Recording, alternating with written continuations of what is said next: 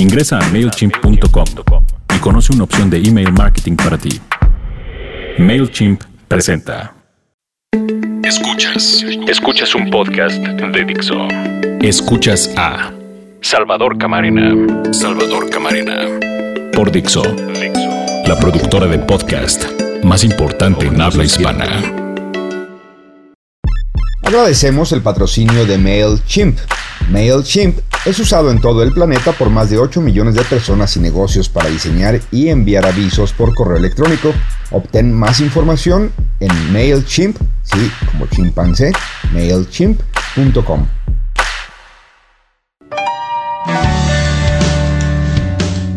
Bienvenidos a Orden de Información, soy Salvador Camarena y como siempre es un gusto saludarlos. Qué bueno que están aquí en esta nuestra cita semanal a través de la plataforma Dixo.com. Como ya lo saben, eh, una de las exploraciones permanentes en este podcast es tratar de encontrar la mejor manera en que los medios podrían realizar su trabajo. Y yo estoy hablando en plural, es decir, podrían ellos y podría yo, en la manera en que yo contribuya en alguno de esos medios, a llegar a una mejor calidad de coberturas, a una mejor calidad de información que se le ponga en la mesa a los ciudadanos para tomar decisiones.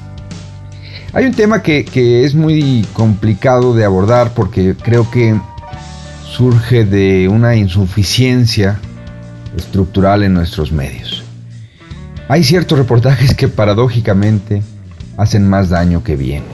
Déjenme poner el ejemplo esta semana con el caso que reportó el diario Reforma en torno a supuestos desvíos, presuntos desvíos del hoy diputado en la Asamblea Legislativa del Distrito Federal, Víctor Hugo Romo, quien, insisto, hoy es diputado, hoy en este mes de septiembre, pero eh, hasta hace unas semanas, eh, hasta hace unos meses, era el delegado en la Miguel Hidalgo, importante demarcación, si fuera un, ayuntamiento, un municipio sería uno de los más importantes del país, sin lugar a dudas, y por supuesto es un, es un lugar, es una posición a la que Víctor Hugo Romo llegó cobijado por el PRD, entonces, y antes había sido a su vez asambleísta. Entonces estamos ante un chapulín, de esos que llaman chapulín. Bueno, estamos ante un político profesional que a final de cuentas eh, siempre estará buscando cómo seguir en el trapecio. Hasta ahí no es necesariamente malo. Lo que es malo es eh, que no se hagan coberturas periodísticas que ayuden a comprender cuando estamos ante un personaje probo y cuando estamos ante un personaje turbio y cómo demostrar cuando cómo, cómo encontrar la diferencia, cómo definir la diferencia. Hoy, eh, miércoles, eh, las ocho columnas del diario Reforma dicen que la Secretaría de la Función Pública encontró presuntos desvíos del señor Romo durante su gestión como delegado de la Miguel Hidalgo. Hay un problema con esas notas. El problema es que son son retratos, son notas que surgen de un momento en donde una instancia pública, no se rían, la Secretaría de la Función Pública sigue siendo una instancia gubernamental que debería tener cierta respetabilidad, no se rían, pero digamos que tienen pues un aparato de investigadores, de auditores, de contadores, de gente especializada en detectar supuestamente, aunque sí los tienen pues, pero por los resultados que han tenido a lo largo de los años tampoco hay mucho que decir al respecto, supuestamente en detectar, insisto, irregularidades e impedir que se subsanen. Total que se habla hoy en reforma de que la Secretaría de la Función Pública habría encontrado millonarios desvíos en distintas obras realizadas durante la gestión del señor Romo. El señor Romo muy temprano mandó un correo, perdón, un mensaje vía eh, la red social Twitter y ahí planteó que eh, todas esas pues, presuntas irregularidades estaban siendo subsanadas y que se trataba de observaciones que eh, no constituían ya ni de ninguna manera evidencia de corrupción, sino que eran preguntas que eh, la Secretaría de la Función Pública estaba planteando y que le tocaba a la delegación, que es operada por un chalán del señor Romo, dicho esto con respecto a los chalanes, que le tocaba a la delegación aclarar estas cosas y que estaban en ese proceso. Es decir, Romo está muy claro de que eh, la gente que él puso y dejó en la delegación está haciéndole la chamba para, eh, entre comillas, subsanar estas supuestas observaciones. Bueno, estas observaciones, pero que todavía no están consolidadas según lo que hemos visto.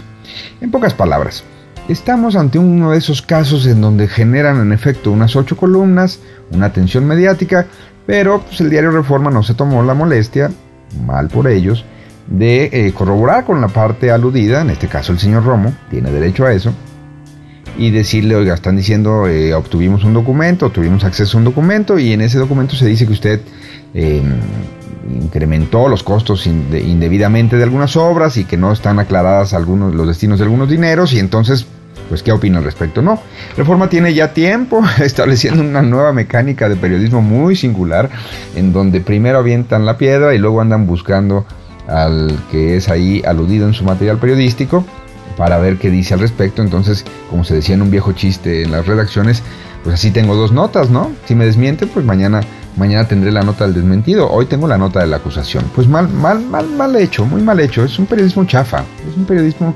barato. Eh, porque además no hace el servicio a la sociedad que tiene que hacer un periodismo de calidad.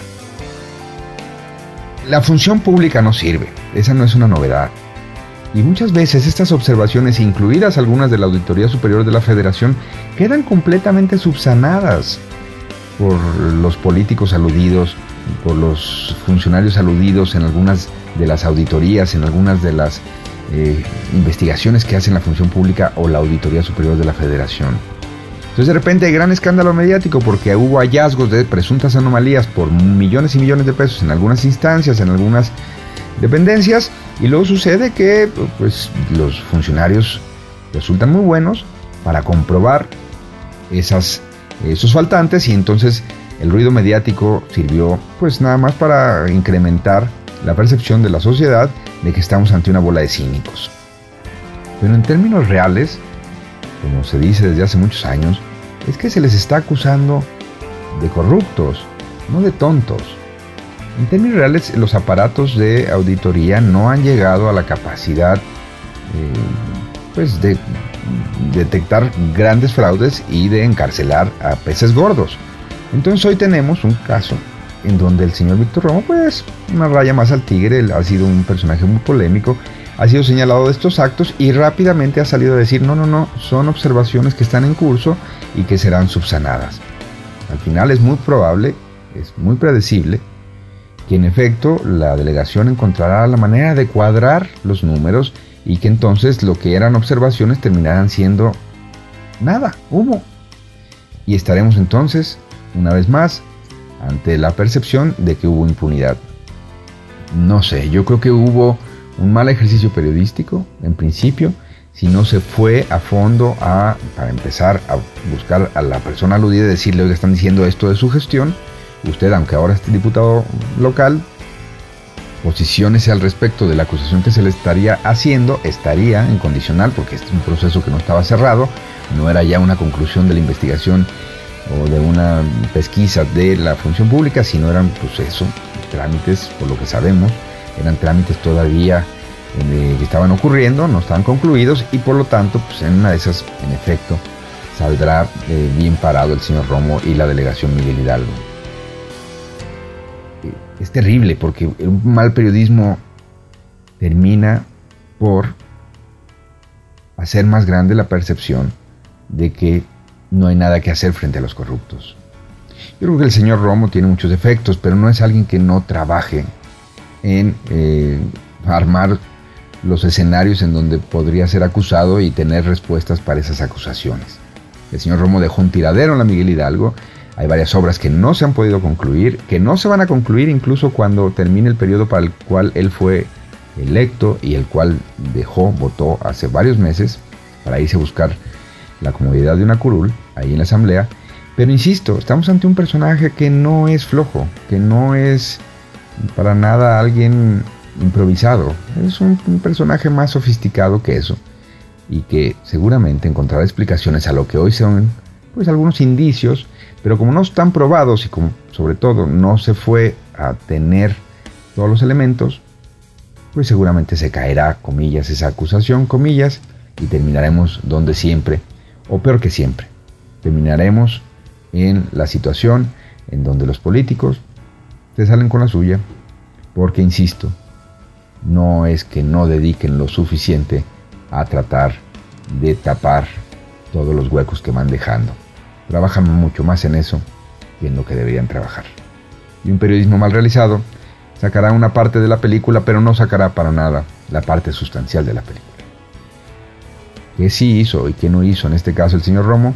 Es algo que da para más investigaciones y da para más seguimiento.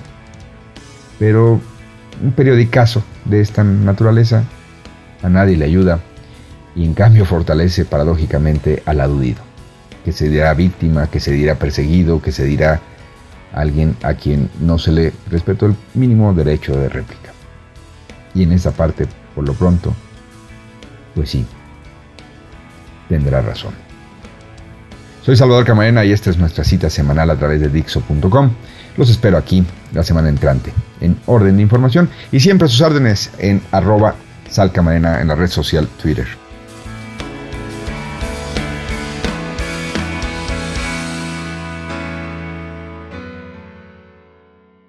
Ingresa a MailChimp.com y conoce una opción de email marketing para ti.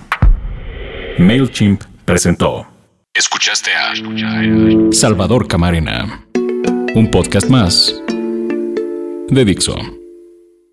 El diseño de audio de esta producción estuvo a cargo de Carlos Ruiz.